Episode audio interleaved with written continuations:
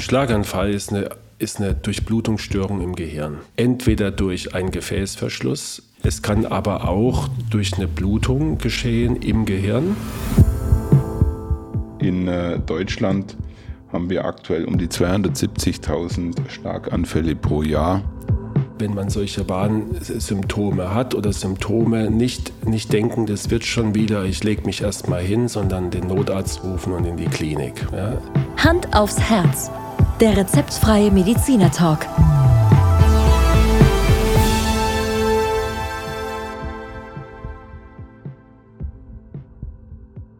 Hallo und herzlich willkommen bei Hand aufs Herz. Geschichten rund ums Herz mit professioneller Begleitung von Dr. Markus Knapp. Mein Name ist Thomas Krug und ich freue mich auf eine kurzweilige Folge. Ja, Wissen to go mal wieder. Thomas, hallo, guten Morgen. Guten Morgen, Markus. Ähm, ja, du hast ja heute dein Thema selbst gewählt. Du wolltest noch mal was über den, den Schlaganfall kurz und prägnant wissen. Ja, und die Betonung liegt auf prägnant.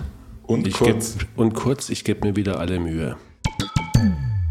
Also dann äh, steigen wir mal ganz schnell ein. Und meine erste Frage ist natürlich die Klassikerfrage. Du hast 60 Sekunden. Was ist ein Schlaganfall? Ein Schlaganfall ist eine, ist eine Durchblutungsstörung im Gehirn. Ja? Punkt, fertig aus.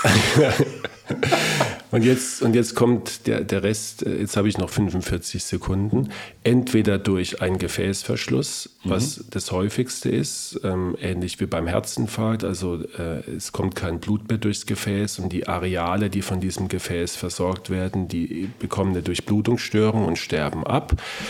Es kann aber auch durch eine Blutung geschehen im Gehirn. Und ähm, wenn im Gehirn was blutet, äh, durch unseren Schädel, der ja aus Knochen besteht und sich eben nicht dehnen kann, dann äh, entsteht ein unglaublicher Druck im Gehirn. Und die Blutung als solches zerstört natürlich auch die empfindlichen Nervenzellen. Deswegen ist es die zweite Hauptursache für einen Schlaganfall. Und diese Durchblutungsstörung so oder so führt dann, je nachdem, wo der Schlaganfall stattfindet, zu entsprechenden Hirneinschränkungen und Lähmungen, Ausfällen und so weiter, was wir halt bedauerlicherweise dann erleben. Markus, zweite Frage. Wie erkenne ich als Patient einen Schlaganfall? Also alles, was mit einer akuten Einschränkung deiner ähm, Beweglichkeit, deiner em Empfindsamkeit, deines Denkens, ähm, deines Bewusstseins einhergeht, ist mal primär verdächtig. Also äh, der, der, Klassiker ist der hängende Mundwinkel, der manchmal gar nicht von dir selber bemerkt wird, sondern mhm. von jemandem, mit dem du sprichst. Ähm, dann ein Klassiker ist die akute Sehstörung in einem Auge, dass du also auf einem Auge auf einmal nicht siehst. Äh, ein Klassiker ist die akute Sprachstörung, entweder dass du Worte nicht finden kannst, dass dir also das Wort Armbanduhr nicht einfällt, obwohl du genau weißt, was es ist, mhm, mhm. oder Kauderwelsch sprichst, was du dann auch nicht merkst, sondern derjenige, der dir gegenüber sitzt, also eine Sprachstörung. Ja. Und natürlich ein Klassiker sind die Lähmungen, meistens von einer, von einer ganzen Körperhälfte. Also du kannst deinen Arm nicht mehr heben, dein Bein gehorcht dir nicht mehr. Äh, du hast, kein, du hast ein Taubheitsgefühl. Also das sind alles Warnsignale, ähm, die man auch unbedingt ernst nehmen muss. Markus, du bist heute tiptop in der Zeit. Wir sind immer so knapp bei einer Minute. Dritte Frage die du teilweise beantwortet hast, aber vielleicht können wir nochmal konkret darauf eingehen. Was sind dann eigentlich die Ursachen für den Schlaganfall? Ja, habe ich ja zwei, zwei Fragen in einer beantwortet vorhin schon. Ich habe Zeit gespart. Du ja. hast Zeit gespart, aber vielleicht kannst du es nochmal noch mal ja. auf den Punkt bringen. Also, äh, wie, wie, gesagt, wir haben ähm, diese, diese Durchblutungsstörung, die durch ein äh, verschlossenes Gefäß ausgelöst werden. Das verschlossene Gefäß hat wieder, kann wieder verschiedene Ursachen haben, warum es sich verschließt. Entweder durch eine analog zum Herzinfarkt Gefäßentzündung, eine Plaquebildung im Gefäß. Der Plaque äh, reißt auf, ähm, es kommt zu einer Blutgerinnung im Gefäß und dann äh, verstopft das Gefäß äh, wie ein Kanal, kann man sich vorstellen. Das ist der eine Grund. Beim Schlaganfall ist auch noch ein häufiger Grund für einen Gefäßverschluss eine sogenannte Embolie. Embolie heißt, dass ein, ein Blutgerinnsel nicht im Gefäß, sondern meistens aus dem Herzen, aus dem Herzohr, Thema Vorhofflimmern kann man da wieder nur anfügen, ähm, sich dort bildet und dann über die Gefäße sozusagen wie eine Kanonenkugel in die Gefäßbahn geschossen wird und dann äh, entsprechend, wenn das Gefäß äh, enger und enger wird, in der Peripherie irgendwann hängen bleibt. Das nennen wir eine Embolie. Hat von der Auswirkungen gar keinen Unterschied. Ja? Ähm, da, wo das Gefäß verstopft wird, kommt es zu einer Schädigung. Und dann noch mal ganz kurz die Blutung. Ja, das kann spontan entstehen, dass ein Gefäß rupturiert, zum Beispiel bei einer Blutdruckkrise. Es gibt leider auch diese angeborenen Aneurysmen, dass auch junge Menschen auf einmal mit, mit einem Schlaganfall in die Klinik kommen, weil ein Aneurysma, eine Gefäßfehlbildung äh, im Gehirn äh, geplatzt ist. Und äh, diese Blutung, die, die breitet sich aus. Das Blut wühlt sich sozusagen in, in das Hirngewebe rein und zerstört es damit. Äh, es kommt zu einem Ödem, es kommt zu einer Druckbildung und es äh, führt dann zu diesen, zu diesen oft schlimmen Symptomen bei einer Blutung. Markus, mit der Frage 4 äh, kannst du jetzt tatsächlich beweisen, dass du das in 30 Sekunden hinkriegst, weil ich weiß nicht, wie oft du schon ähm, darüber gesprochen hast, was man tun muss, um die Risiken, in dem Fall des Schlaganfalls, zu reduzieren. Ja, also neben den äh, üblichen äh, Verdächtigen, wie wir, wie wir sie mal nennen, äh, über die wir ja auch in unserem Podcast schon hundertmal gesprochen haben, wir müssen schauen, dass der Blutdruck in Ordnung ist, dass unser Cholesterin in Ordnung ist, dass wir nicht zuckerkrank sind, dass wir uns äh, gesund ernähren, gesund bewegen und dass wir keinen Stress haben. Das sind diese, diese fünf, sechs äh, Bauteile, die wir immer wieder äh, kontrollieren müssen und halt schauen müssen, dass sie einigermaßen im Lot sind. Dazu bei gewissen Erkrankungen Stichwort Vorhofflimmern ist es einfach sehr, sehr wichtig, dass ich bei einem gewissen Risiko, und das äh, kann der Hausarzt oder der Kardiologe feststellen und festlegen, dass ich mein Blut verdünne, damit ich diese Gerinnselbildung im Herzen vermeide und damit auch eine Embolie vermeide.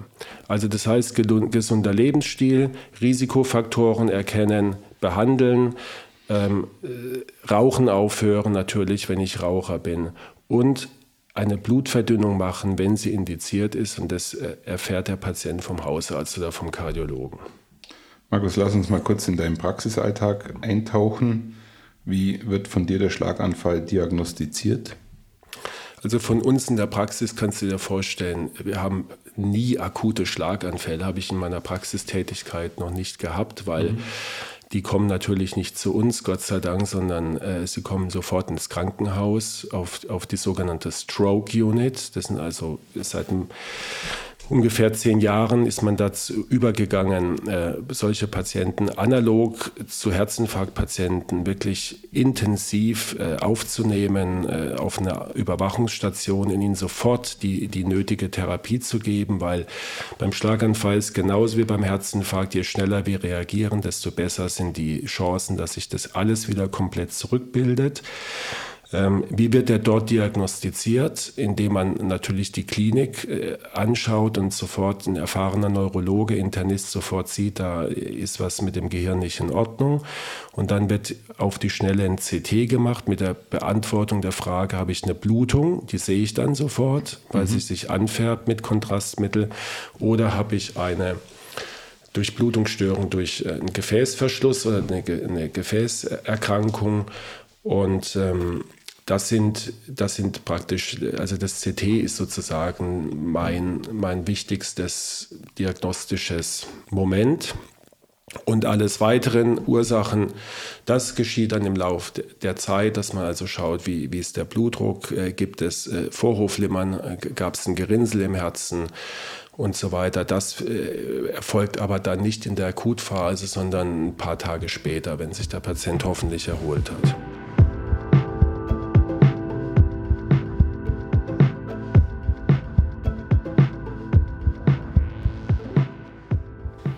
Und daraus ergibt sich natürlich die nächste Frage, wie wird dann der Schlaganfall behandelt? Ja.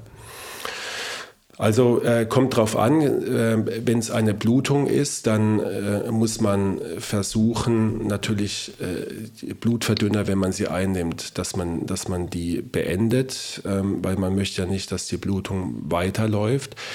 Äh, in seltenen Fällen muss man das Gehirn entlasten vom Druck durch die Blutung, ähm, muss also dann den, den Schädel tatsächlich äh, eröffnen, damit das Gehirn Platz hat, sich auszudehnen, damit es sich nicht noch selber einklemmt. Ansonsten kann man bei einer Blutung leider viel, viel weniger machen wie bei einem Gefäßverschluss. Das ist äh, deswegen auch, haben diese Blutungen auch eine schlechtere Prognose. Beim Gefäßverschluss, egal Embolie oder, oder äh, Verschluss im Gefäß durch eine Entzündung, da äh, können wir mit Medikamenten, also mit Blutverdünnern arbeiten. Und wir können, wenn der Patient rechtzeitig kommt, eine sogenannte Lysetherapie machen. Lysetherapie heißt, wir lösen die Gerinnsel auf durch Medikamente, die schmelzen dann sozusagen im Gefäß und machen den Zugang wieder frei. Und in entsprechenden Zentren kann man sogar mit, mit Mikrokathetern äh, in ein Gefäß reingehen, in ein Hirngefäß reingehen und dann versuchen äh, praktisch mit, also mechanisch, ja, über Katheterverfahren diese Gefäße wieder frei zu machen. Also da haben wir ein paar Möglichkeiten. Markus, wir sind schon bei der Frage 7. Was sind nach einem Schlaganfall eigentlich dann tatsächlich die langfristigen Folgen oder Auswirkungen? Also Gott sei Dank kann man sehr, sehr vielen Menschen, wenn sie wirklich akut kommen, und äh, deswegen nochmal mein Appell, wenn man solche Warnsymptome hat oder Symptome, nicht, nicht denken, das wird schon wieder, ich lege mich erstmal hin, sondern den Notarzt rufen und in die Klinik. Ja? Weil wenn man das macht, sind die Chancen, dass man ohne Einschränkungen nochmal aus dieser Sache rauskommt, sehr, sehr hoch. Bei denen, wo das nicht funktioniert oder die zu spät kommen, habe ich halt entsprechende Einschränkungen zu erwarten. Es können Lähmungen sein, die dann auch zu Kontrakturen werden. Das sind diese, diese spastische Haltung, die man oft sieht, dass also die Patienten dann den Arm mhm. so angewinkelt haben und das Bein gestreckt. Das ist ganz typisch für eine Halbseitenlähmung. Es kann eine Sprachstörung zurückbleiben, dass der Patient einfach äh, verwaschen spricht oder, oder undeutlich spricht oder die Worte nicht findet alle die Sachen, die wir vorhin beschrieben haben, können dann leider ähm, bestehen bleiben, wobei äh, man sagen muss, dass das Gehirn umlernen kann und Funktionen auch wiedererlernen kann und andere Hirnareale da unterstützen können. Das heißt Therapie, Logopädie, Krankengymnastik, Ergotherapie kann dann diese Einschränkungen äh, zurückbilden, aber manchmal halt nicht komplett. Jetzt muss ich meine Frage 8 etwas umformulieren, weil sie du auch teilweise schon beantwortet hast. Aber grundsätzlich gilt nach einem Schlaganfall, dass eine Reha gemacht werden ja. muss. Weil der Patient einfach viele Dinge neu lernen muss, je nachdem, wie, wie stark die Einschränkung ist. Und Ziel ist es natürlich, dass er einigermaßen selbstständig bleibt und kein Pflegefall wird. Und äh, deswegen ist die Reha da immens wichtig und darüber hinaus auch dann die eine jahrelange, oft jahrelange Therapie. Gerade im Bereich der Sprache kann man noch und Ergotherapie kann man also über Jahre sich Dinge wieder aneignen dass man lernt, sein Besteck zu halten zum Beispiel und wieder selber essen kann. Und was ja auch ganz wichtig ist, ähm, was wir noch nicht angesprochen haben, ist, ist auch die, die psychische Komponente, die damit einhergeht. Also viele Schlaganfallpatienten bekommen eine Depression. Mhm. Auch die muss man behandeln, entweder durch, durch Gesprächstherapie oder auch medikamentös, weil dadurch die Prognose leider auch nochmal verschlechtert wird. Markus, Frage 9 ist äh, bezogen auf die Fälle, die den Schlaganfall recht gut überstanden haben, aber wie sollten die sich danach schützen, um vielleicht das Risiko weiter zu minimieren? Indem ganz klar analysiert wird, was hat dazu geführt. Ähm, manchmal findet man auch die Ursache nicht, muss man, muss man fairerweise sagen, gerade bei Jüngeren. Entschuldigung, es gibt ja auch ähm, diese, diese Schlaganfälle, wo, wo hinterher spekuliert wird, was vielleicht ein sogenanntes offenes Vorrahmen ovale, das sind also Mikro, eine Mikroöffnung zwischen linkem und rechtem Herz, was immer wieder als seltene Ursache eines Schlaganfalls bei jungen Menschen propagiert wird. Aber oft finden wir die Ursache nicht. Ähm, die, äh, wenn wir sie finden, wenn wir sie äh, diagnostiziert haben, dann wird natürlich die Therapie darauf ausgelegt sein, dass man die Ursachen dafür abstellt und zwar konsequent. Mhm. Und dann hat man auch eine, eine gute Prognose, dass sowas nicht nochmal vorkommt. Markus, Frage 10, du hast es geschafft. Die Frage 10 ist vielleicht ein bisschen ungewöhnlich, aber im Umfeld eines Schlaganfalls sind die Angehörigen natürlich auch betroffen. Wie werden die unterstützt oder werden die überhaupt unterstützt? Wird da was angeboten?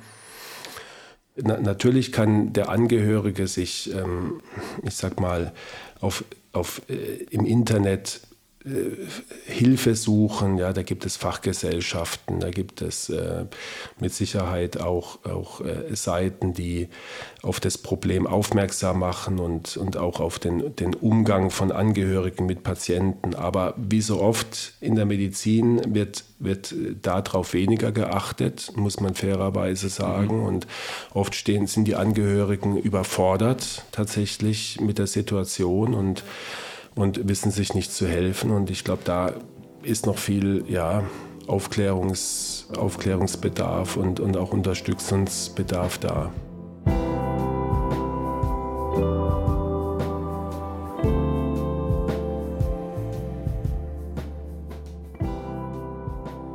Markus, vielen Dank für die Beantwortung dieser zehn Fragen. Wir hatten das Thema mit der Folge 15 und 16 ausführlich besprochen.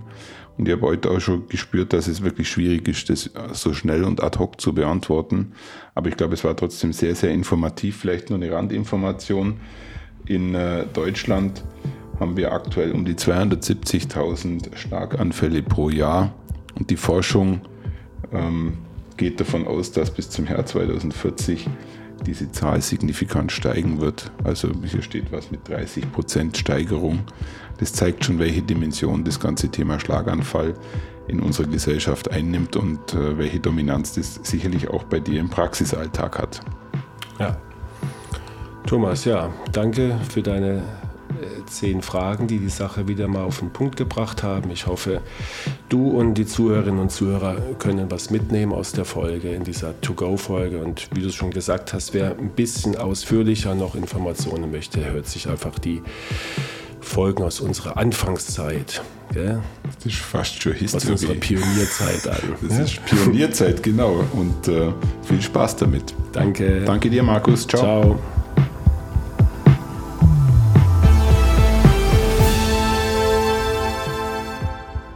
Schauen Sie mal bei uns vorbei unter www.handaufsherz-podcast.de und bleiben Sie immer über uns auf dem Laufenden auf unserem Instagram-Account. Hand aufs Herz, Ihr rezeptfreier Mediziner-Talk rund ums Thema Herzgesundheit.